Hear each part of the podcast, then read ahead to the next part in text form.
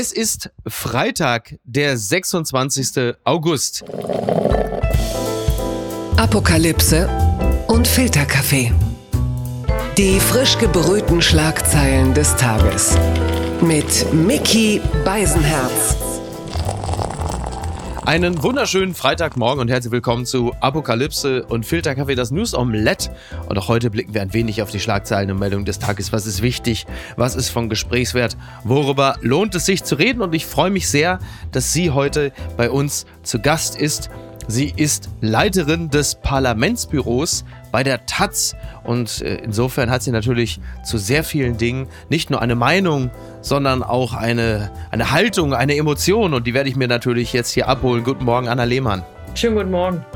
Äh, ich äh, schicke eine Sache vorweg. Äh, die UNESCO, die hat jetzt den Auftrag, die Brezel zum immateriellen Kulturerbe zu machen. Äh, die baden-württembergische Bäckerinnung, die hat den Antrag gestellt und unterstützt wird das Ganze von dem großen Schwaben Jem Özdemir, unserem Landwirtschaftsminister. Ich muss da natürlich als, als Brezel Unkundiger erstmal gleich sagen, ist das nicht kulturelle Aneignung der Schwaben? Ist die Brezel nicht etwas typisch Bayerisches? Wo liegt da jetzt schon, also ist da schon der erste Skandal vorprogrammiert?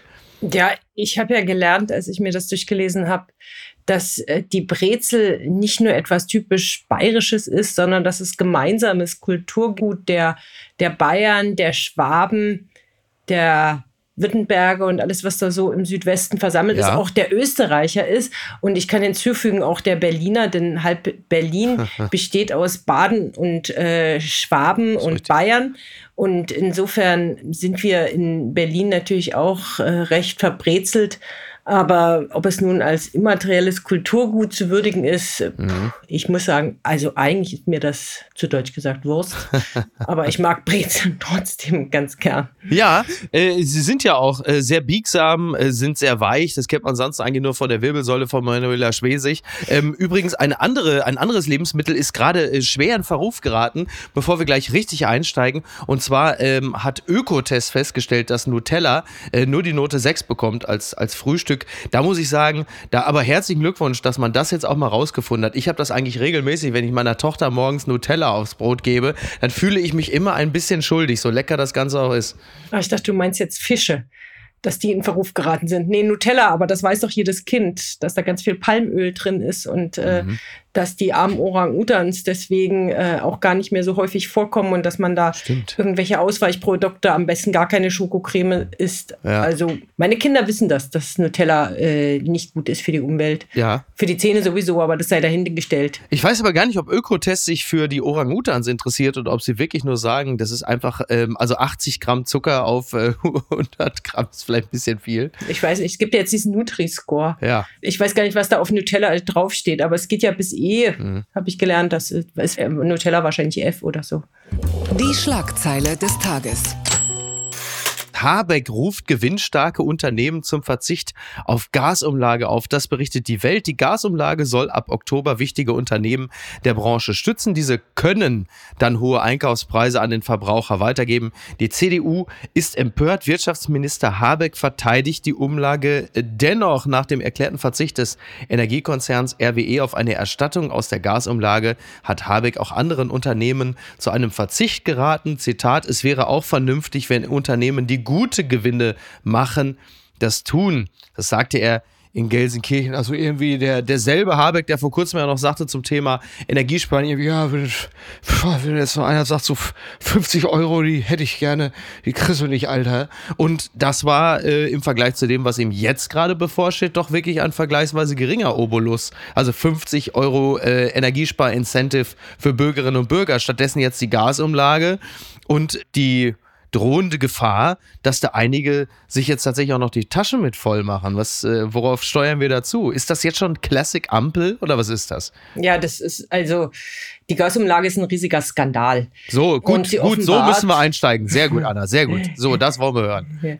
Sie offenbart die Unfähigkeit der Ampel, in diesem Land und in dieser Krise für Gerechtigkeit zu sorgen. Mhm. Es ist doch so, da sollen 50 Prozent der Verbraucherinnen, die zufällig eine Gasheizung haben, die sollen jetzt die gestiegenen Gaspreise abfedern. Mhm. Und zwar auch für Unternehmen, also die im Einkauf zwar höhere Preise zahlen müssen, aber die natürlich auch auf anderen Feldern sonst Gewinn machen. Da geht es um 34 Milliarden Euro, die über die Gaspreisumlage an, an Unternehmen wieder umverteilt werden sollen.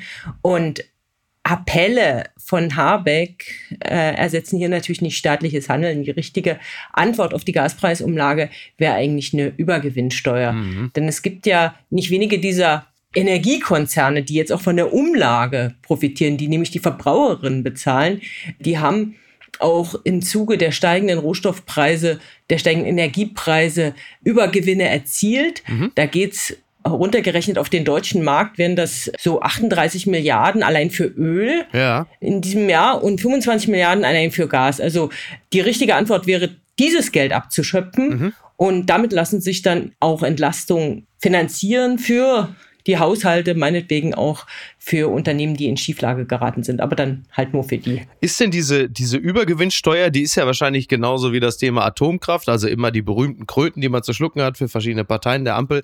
Es ist ja wahrscheinlich noch nicht vom Tisch, oder? Das könnte doch durchaus noch passieren. Oder ist das rechtlich überhaupt nicht umsetzbar? Das ist umsetzbar. Andere Länder machen ja schon vor, dass es geht, Italien etwa.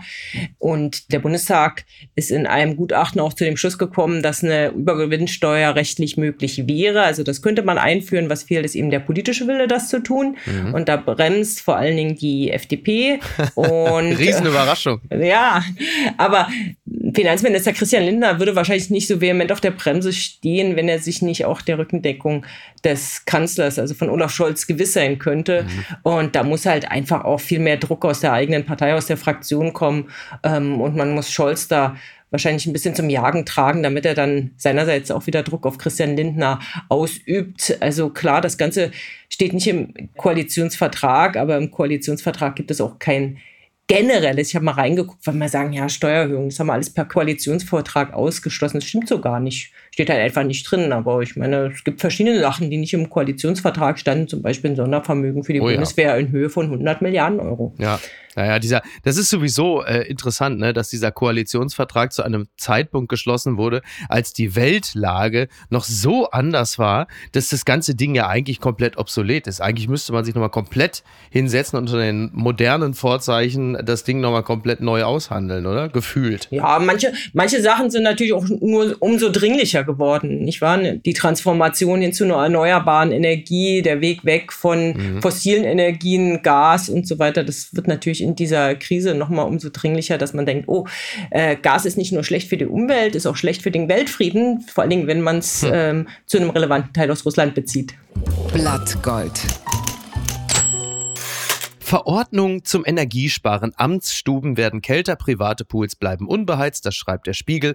Alle sollen Gas sparen, vorneweg öffentliche Gebäude. Nach einem Kabinettsbeschluss werden sie diesen Winter nur auf 19 Grad geheizt. Es gibt auch neue Regeln für Privatleute. Ja, das wollte ich an dieser Stelle dann doch nochmal erwähnt haben, denn es sind ein paar interessante Dinge dabei. Zum Beispiel ist es vorgesehen, dass die Beleuchtung von Gebäuden und Denkmälern aus rein ästhetischen oder repräsentativen Gründen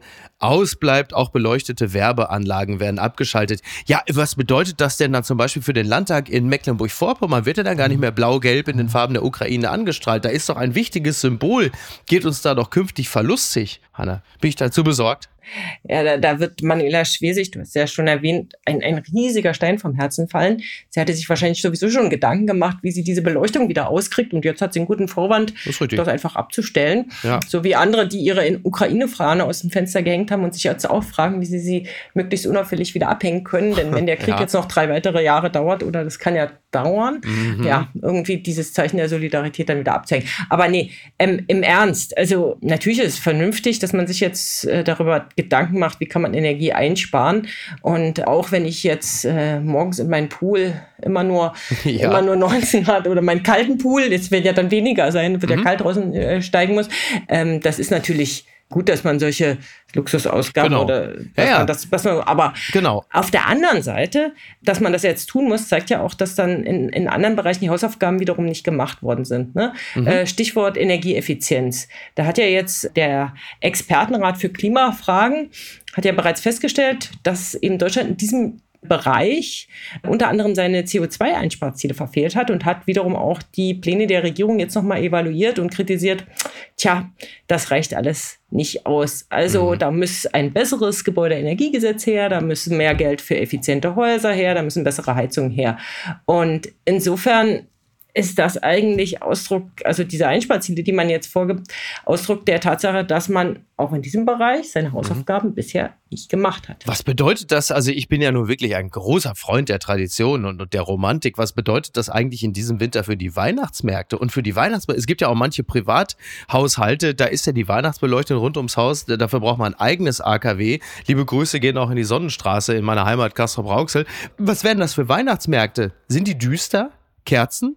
Kerzen, äh, Kerzen wären ja nett. Ja. Dann wäre es ja schon wieder schummrig, fast traditionell. Aber es gibt ja auch diese berühmte Lichtverschmutzung. Dann gibt es vielleicht weniger Lichtverschmutzung. Dann hätte man vielleicht mal wirklich Gelegenheit, den Stern von Bethlehem oder seine Verwandten am Firmament tatsächlich mal zu sehen und die eine oder Ja, andere. Sternschnuppe. Ich finde Ja. das gar nicht so schlimm, muss ich sagen. Ja. Dann erleben die Sternwarten ein neues Hoch. Das, das hätte doch was für sich. Nochmal ganz kurz zu den Pools, weil du hast es gerade richtig angesprochen. Also Privatläufe dürfen ihre Pools nicht mehr mit Gas und Strom heizen. Aber das haben wir ja schon äh, bei dem Thema Impfungen und Zusammenkünfte bei Corona ja schon gehabt, dass das natürlich niemand kontrollieren kann. Oder steht demnächst dann äh, der Wirtschafts-Energieminister persönlich in der Badehose. Ja gut, ach mein Name ist Habeck, ich wollte mal in Ihren Whirlpool, ich wollte mal gucken, wie, wie das so aussieht, wie viel Grad Sie haben. Das, das kannst du doch gar nicht, also das kannst du zwar auch da, das ist ein Appell und das ist ein Gesetz, aber also das kannst du ja noch weniger kontrollieren als zu Corona-Hochzeiten, ob da die Nachbarn mit zwölf oder 16 Leuten zu Hause feiern. Wie soll das denn gehen? Ja, das ist natürlich wiederum eine andere Frage, obwohl so ein, so ein Pool, wenn er innen ist, der hat ja dann vielleicht noch Zimmertemperatur, wenn er außen steht äh, und, und dann man, fängt er an, den zu beheizen im Winter, dann gibt's vielleicht doch den einen oder anderen Nachbarn, der neidisch äh, rüberschaut und denkt, ups, der darf seinen Pool heizen und ich nicht, den melde ich jetzt dem Ordnungsamt. Ja, ja. Das ist ein bisschen die Blockwart-Mentalität, aber eigentlich die Evaluation der Corona-Regeln hat auch damals gezeigt, wenn es klare Vorgaben gibt, dann sind die Leute auch eher bereit, das einzuhalten, als wenn es so Appelle gibt, macht doch mal und seid doch mal so vernünftig. Dann ist es irgendwie der Goodwill des, des Einzelnen. Klare Vorgaben und die Leute sagen, okay, ist halt so, ist halt vorgeschrieben, muss man sich dran halten. Die gute Tat des Tages. Äh, zumindest für ihn persönlich. Putin stockt Armee personell auf. Zwei Millionen Menschen, das berichtet NTV. Russland baut sein Militär aus. Ab kommendem Jahr steigt die Personalstärke der Armee weiter. Dem Dekret des Kreml zufolge wird allein die Zahl der Militärs um mehr als 100.000 steigen. Also dazu zählen äh, Vertragssoldaten, Wehrdienstleistende und das geht dann um 137.000 auf rund 1,15 Millionen. So, wenn man das hört und liest, da kriegt man jetzt nicht unbedingt den Eindruck, dass Putin jetzt äh, sobald an den Verhandlungstisch sich setzt, weil er das Gefühl hat, hier gibt's für mich nicht äh, so viel zu holen. Oder ist es möglicherweise auch schon das letzte Aufbäumen? Wie haben wir solche Zahlen zu deuten, Anna? Naja, das, äh, dass er weiter auf dem Kriegskurs ist. Mhm. Ja, und dass er weiter auf militärische Stärke setzt und zumindest die Hoffnung hat, dass er über militärische Mittel eine bessere Position, wenn es denn da mal dazu kommen könnte, am Verhandlungstisch bekommt. Ich habe mich auch gefragt, ist das jetzt beunruhigend? Muss ich mich jetzt, äh, soll ich mir eine, eine, Schreckschutzpistole neben das Bett legen? Steht demnächst der Russe vor der Tür? Wenn das, ja, wenn also das mal hilft, ja. aber tatsächlich ja in, in Relation, also äh, auch die NATO hat ja ihre schnelle Eingreiftruppe im Sommer aufgestockt und zwar massiv aufgestockt. Oh ja. Beziehungsweise beschlossen, äh, das wird jetzt passieren in den nächsten Monaten von 40.000 äh, Soldatinnen und Soldaten auf äh, dann 300.000. Also das Ja. ist ein Plus von 260.000. Also eine relevante Zahl, also doppelt so viel wie Putin jetzt plant. Und insgesamt stehen äh, bei der NATO über drei Millionen Soldatinnen unter Vertrag. Das heißt, also wir müssen uns jetzt nicht fürchten, aber es ist natürlich so, dass äh, es äh, ja au- auf beiden Seiten ein, ein militärisches Hochrüsten auch in personeller Hinsicht ja. gibt. Wobei ich sagen muss, also der Aggressor ist in diesem Fall klar. Das ist natürlich nicht die NATO, das, ja. ist, das ist Putin. Und ja, beruhigend ist das alles nicht. Ne? Wobei, ich kann dich zumindest, äh, was die Schreckschusspistole angeht, äh, beruhigen. Der Russe wird dich möglicherweise gar nicht mehr so leicht finden, denn demnächst ist es dann ja so, dass die Straßen ja auch viel dunkler sind, weil die ganzen Schaufenster nicht mehr beleuchtet sind. Straßenlaternen werden abgeschaltet. Also da muss der Russe sich auch mächtig anstrengen, um da überhaupt erstmal zu, die, die Hausnummer zu finden. Ja, vielleicht ne? hat er ja Nachtsichtgeräte. Ja, stimmt. Ja, man weiß es nicht. Übrigens, bei, bei der Gelegenheit äh, habe ich noch eine schöne Meldung von NTV gefunden, dass Putins Tochter zigmal nach Deutschland reiste. Lustreisen gab es mehr als 20 Mal. Soll die jüngere Tochter von Putin in den vergangenen Jahren nach Deutschland gereist sein, um ihren Geliebten zu treffen. Den Sicherheitsbehörden fiel dabei eine Bericht zufolge nichts auf, obwohl sie mutmaßlich von Personenschützern der Präsidentengarde begleitet wurde. Ja, man hat manchmal ein bisschen das Gefühl, dass die Sicherheitssysteme da so löchrig sind wie das Gedächtnis von, von Scholz. Wie kann denn sowas sein? Ehrlich gesagt, ich weiß gar nicht, warum man sich über diese Nachricht so dermaßen aufregt. Mhm. Äh, weil diese, ich habe mal nachgelesen, die 36 ist, mhm. die jüngere Tochter, äh, übrigens auch in Deutschland geboren, in Dresden. Und ähm, sie war ja bis zum April auch nicht sanktioniert. Sie stand also auf keiner Sanktionsliste und es gab keinen Grund, warum sie jemand an der Einreise hätte hindern sollen. Dass mhm. da jetzt die russische Präsidentengarde durch Deutschland schlappt, ja, ist vielleicht ein bisschen ungewöhnlich, aber auf der anderen Seite sind auch vom Kreml autorisierte Attentäter durch Deutschland geschlappt und haben dann den einen oder anderen Tiergarten um die Ecke gebracht. Ja. Und das haben die Sicherheitsbehörden auch nicht. Ja.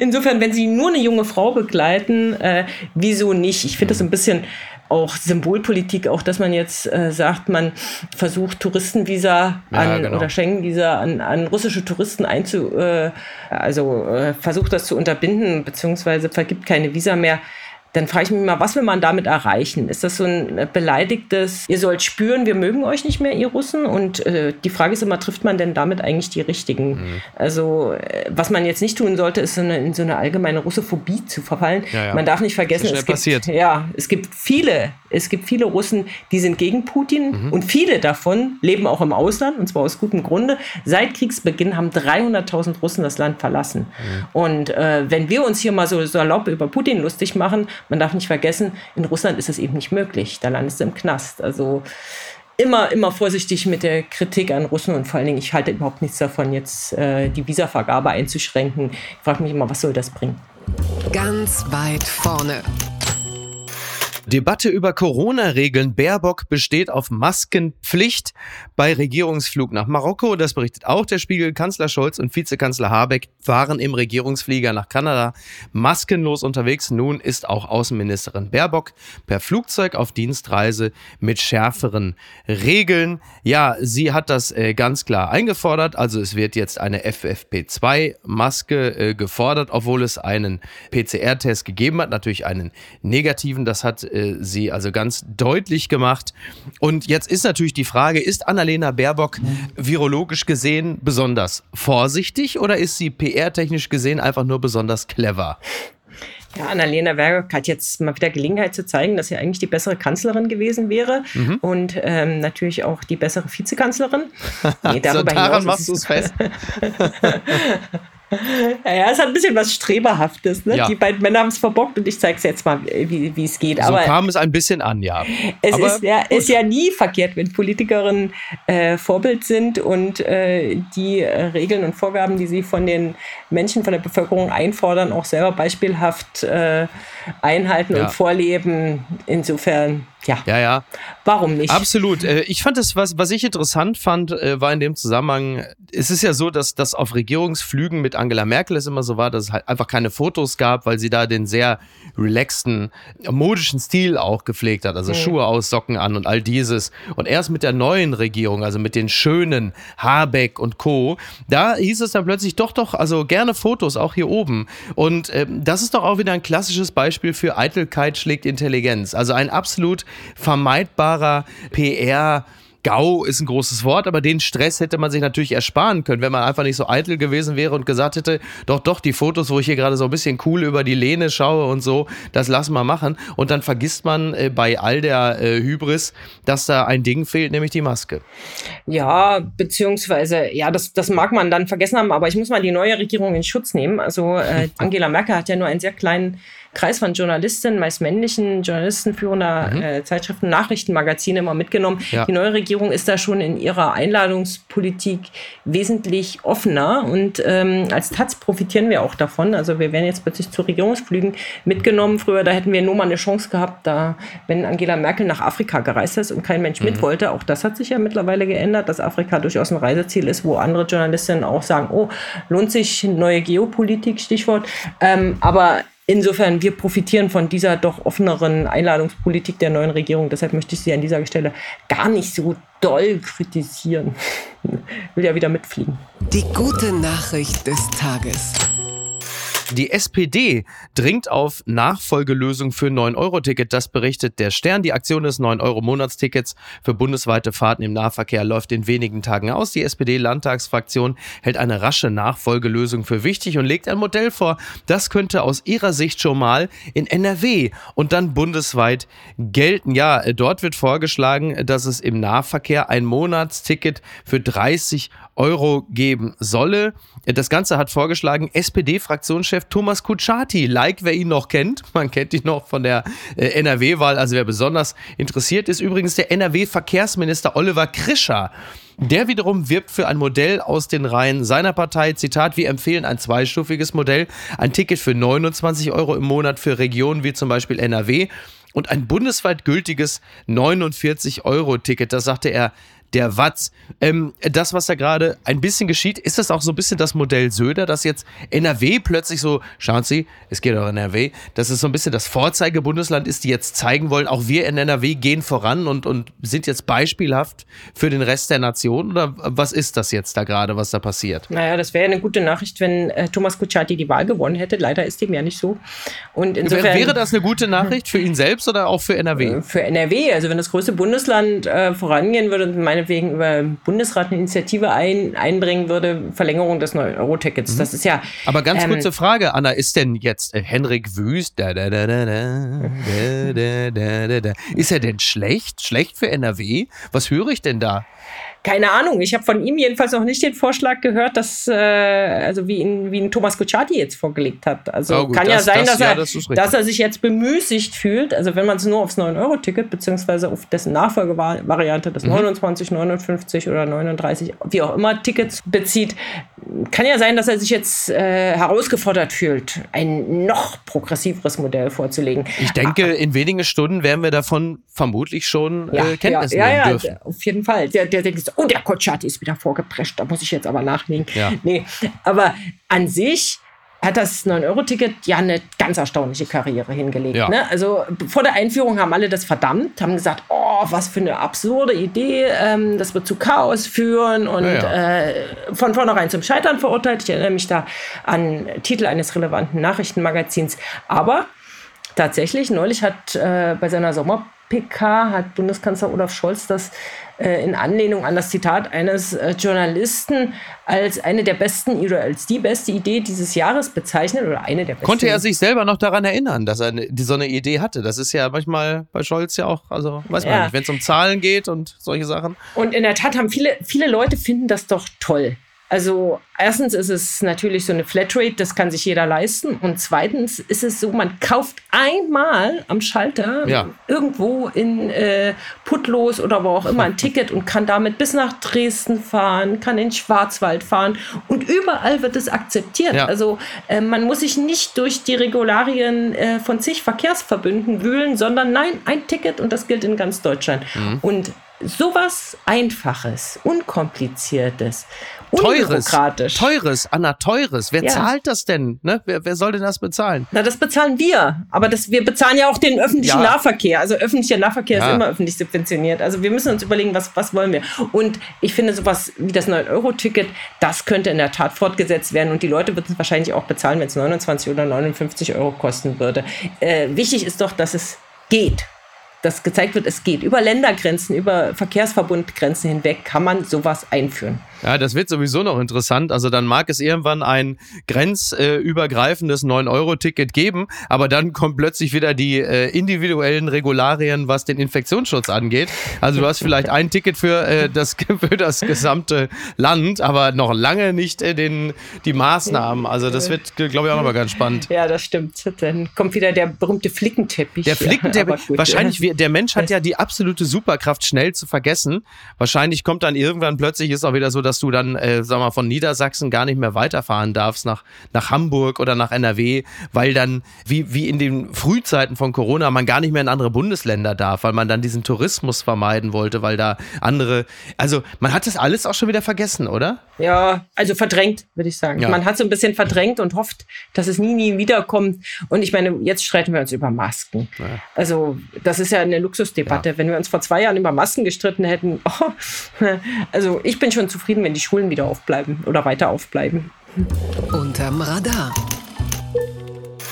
Computerspielmesse Gamescom gestartet. Branche setzt auf Abo-Modelle. Ich zitiere die Badische Zeitung. Die Spielemesse Gamescom in Köln empfängt wieder Besucher. Dort macht sich vor allem bemerkbar, dass digitale Spiele immer öfter abonniert, statt gekauft werden. Auch Ingame-Käufe nehmen zu. Ja, äh, auch für die Gaming-Branche war es jetzt nicht äh, immer nur leicht. Klar, in den letzten zwei Jahren, äh, Corona-bedingt, konnte man sich nicht auch direkt treffen. Und ich zitiere die Badische Zeitung. Natürlich setzen der Ukraine-Krieg und andere Krisen auch der Games-Welt zu. Lieferengpässe und schlechte wirtschaftliche Aussichten machen Spieleherstellern zu schaffen. Das Wachstum der ersten Corona-Jahre hat sich deutlich verlangsamt. Es ist wohl auch so, dass im Bereich des Verkaufes der Hardware es Probleme gibt, also PlayStation 5 Geräte zum Beispiel, äh, da konnte man die Nachfrage gar nicht decken, weil es natürlich äh, Probleme auch mit den Lieferketten gegeben hat. Und was wirklich aufgefallen ist, ist, dass es immer mehr Spiele, Abos gibt und In-Game-Käufe. Ich habe nicht wirklich viel Ahnung von Gaming, aber im Prinzip ist es so, du hast ein Spiel, das spielst du und du kannst natürlich immer wieder neue Dinge dazu kaufen innerhalb des Spiels, weil du dann, was weiß ich, neue Waffen hast, neue Superkräfte, was weiß ich, neues Auto bei Grand Theft Auto oder wie auch immer. Das scheint ein absoluter Markt zu sein. Für mich ragt es immer so ein bisschen in den Glücksspielbereich, weil du natürlich, wenn du die Leute einmal am Haken hast, mit immer neuen äh, Ingame-Einkäufen natürlich auch bei der Stange hältst. Ja, wahrscheinlich. Ich frage mich gerade, ob es bei den Superkräften jetzt auch Lieferkettenprobleme gibt oder die Leute nur weniger kreativ sind in China oder wo immer diese Spiele hergestellt werden. Mhm. Ich habe mich, ich habe neulich gelesen, ich glaube, gestern war das im Berliner Fenster, das ist ein Newsportal, was man in der U-Bahn oder in der S-Bahn gucken kann. Ja. Ähm, dass äh, die Hälfte der äh, Deutschen gelegentlich Computerspiele spielt. Und da habe ich mich ehrlich gesagt gefragt, was so wenige?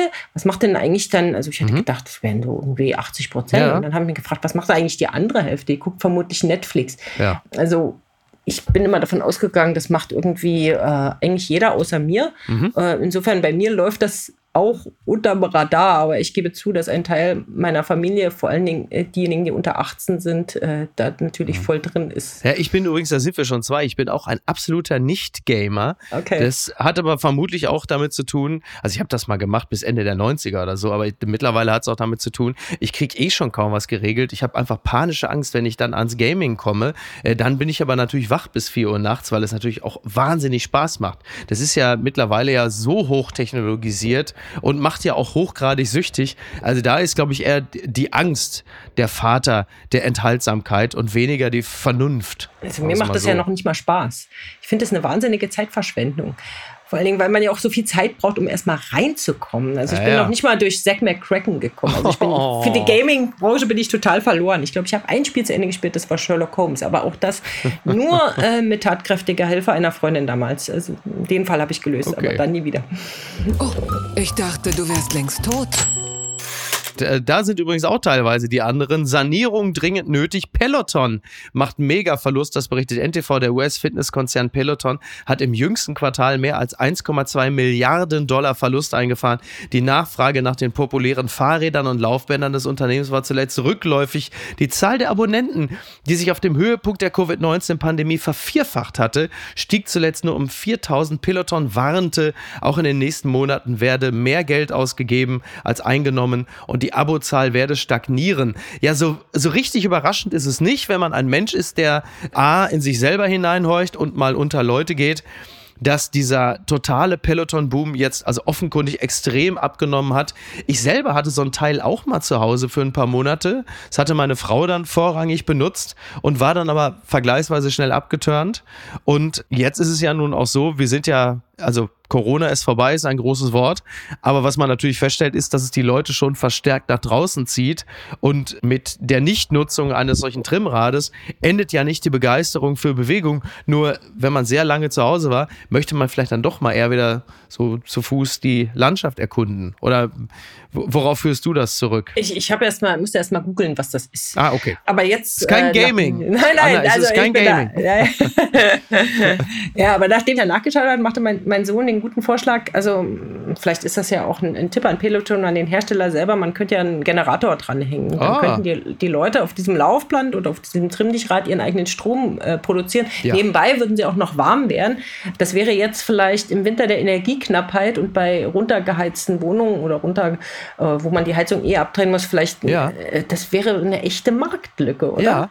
Äh, Finde ich tatsächlich gar nicht schlecht, weil, um mal so ein bisschen auf den Anfang zurückzukommen, es ging ja immer darum, die Bevölkerung zu animieren, Mhm. ein Incentive zu schaffen, ein so ja, super, richtig cool, super, Alter. Und, und da könnte es, ja- stell dir mal vor, du hast so ein Peloton, du hast dann Habeck, der dann so auf dem Screen auftaucht, dann irgendwie mit so einem, ja, mäßig, super, mega, Genau. Alter. So, der dann so den Daumen hebt und sagt, klasse. Und dann äh, kannst du selber dich mit, vielleicht kannst du ja auch einfach äh, strampeln für den eigenen Pool. Strampeln. Also wenn du dann Genau. einfach mal, oder? Ja, ja, wer dann eine bestimmte Menge an, an Strom erzeugt, Ja. der darf dann seinen Pool wieder beheizen. Also Find ich fantastisch. Für, äh, für 20 Minuten oder so. Da kriegt man dann so eine Freigabe. Ja. Ja. Oder, äh, weiß ich nicht, so eine, so eine goldene. Schleife aus dem Wirtschaftsministerium. Ja, ist ja fantastisch. Energieeinspeiser wirklich, des Tages. ja, da können so dubiose Leute dann demnächst in irgendwelchen Clubs äh, irgendwelche Damen einladen auf eine Runde in den eigenen Whirlpool und sagen, ich habe uns gerade eine schöne Dreiviertelstunde erstrampelt. Das ist doch Genau. super, oder? Darf, Ja, dafür habe ich gut. gestern den ganzen Tag auf dem Rad gehangen. Ich habe am Rad gedreht, nur damit wir. Ja. Super. Sehr Genau. gut. Ach toll. Ja, das ist, und das ist das Schöne an diesem Format. Man hat dann doch immer noch mal praktische Verbrauchertipps, mit denen wir äh, die Leute jetzt ins Wochenende entlassen. Anna, ich danke dir ganz herzlich. Das hat mir sehr viel Freude gemacht. Vielen Dank für diese schönen Einblicke und ähm, ich gehe davon aus, Henrik Wüst hat uns bereits gehört und äh, arbeitet jetzt bereits fieberhaft an seinem Vorschlag für den Ersatz des 9-Euro-Tickets. ja, ja, wahrscheinlich. Und Manuela Schwesig auch. Oh mein Gott. Manuela Schwesig setzt sich wahrscheinlich jetzt auf ihr Pelotonrad, um den Landtag von Mecklenburg-Vorpommern eigenhändig Ah, ja. Sehr gut. anstrahlen zu lassen. Hier strampelt ihre Regierungschefin für sie. Ach toll, ja, ich hatte eh das Gefühl, dass sie zuletzt reichlich gestrampelt hat. Und zwar nicht auf dem Peloton. Aber ähm, ja, super. Ach guck, wo wir gerade drüber sprechen, ist es eigentlich, ist es eigentlich so das typische, ein, und dann, dann hast du mich auch gleich von der Backe, aber ist es ein typisches Beispiel dafür, dass die Twitter-Öffentlichkeit und ähm, die analoge manchmal sehr weit auseinanderklaffen, wenn man sieht, mit welchem riesigen Zustimmungsergebnis äh, Manuela Schwesig wiedergewählt worden ist da in Mecklenburg-Vorpommern als SPD-Chefin. Ich weiß nicht, äh, hast du denn parallel ihre Likes auf Twitter verfolgt? Oder? Nein, nein. Aber man sieht ja bei, bei Twitter war sie ja im Grunde genommen ja schon äh, in die Verbannung Ja. ähm, versetzt und es war völlig klar, dass sie also spätestens Nach morgen zurücktritt. Und, ja, ja. Und äh, da in Mecklenburg-Vorpommern ähm, gehen die Daumen hoch und alle sagen, top, unsere Manu, guck mal. Ja, es sind ja nur zwei Prozent der deutschen Bevölkerung auf Twitter, ne? Ja. Also insofern würde ich dir da durchaus Okay. recht, recht Gut, geben. gut, dann nehme ich das noch mit ins Und Wochenende. vier Prozent hören deinen Podcast. Warte. Ja, ja, aber das ist, werden stetig mehr. Ich danke, ich danke dir, wünsche dir ein schönes Wochenende und äh, wenn du magst, komm doch gerne wieder. ja, gerne. Dann machen wir das. Mein Peloton. Ja, Komme ich angerannt? ja, sehr gut. Ciao, ciao. Mach's gut. Alles klar. Ciao. Jo, Tschüss. Danke. ciao. Apokalypse und Filtercafé ist eine Studio Bummens Produktion mit freundlicher Unterstützung der Florida Entertainment. Redaktion Niki Hassania. Executive Producer Tobias Baukhage. Produktion Hanna Marahiel. Ton und Schnitt Niki Fränking. Neue Episoden gibt es immer montags, mittwochs, freitags und samstags. Überall, wo es Podcasts gibt. Stimme der Vernunft und unerreicht gute Sprecherin der Rubriken Bettina Rust. Die Studio Bummens Podcast-Empfehlung. Hallo, ich bin Jan Müller. Olli Schulz und Jan Delay sind zwei der großen Namen, mit denen ich in den letzten Wochen über ihr musikalisches Gesamtwerk gesprochen habe. Und das, wie immer, sehr ausführlich. Denn bei meinem Podcast Reflektor geht es nicht nur um Musik, sondern auch um die Geschichten hinter der Musik.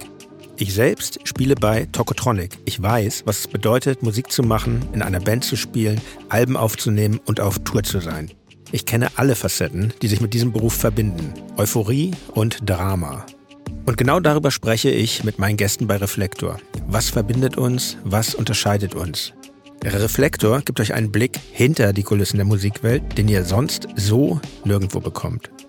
Die Liste der Menschen, mit denen ich bereits sprach, ist lang.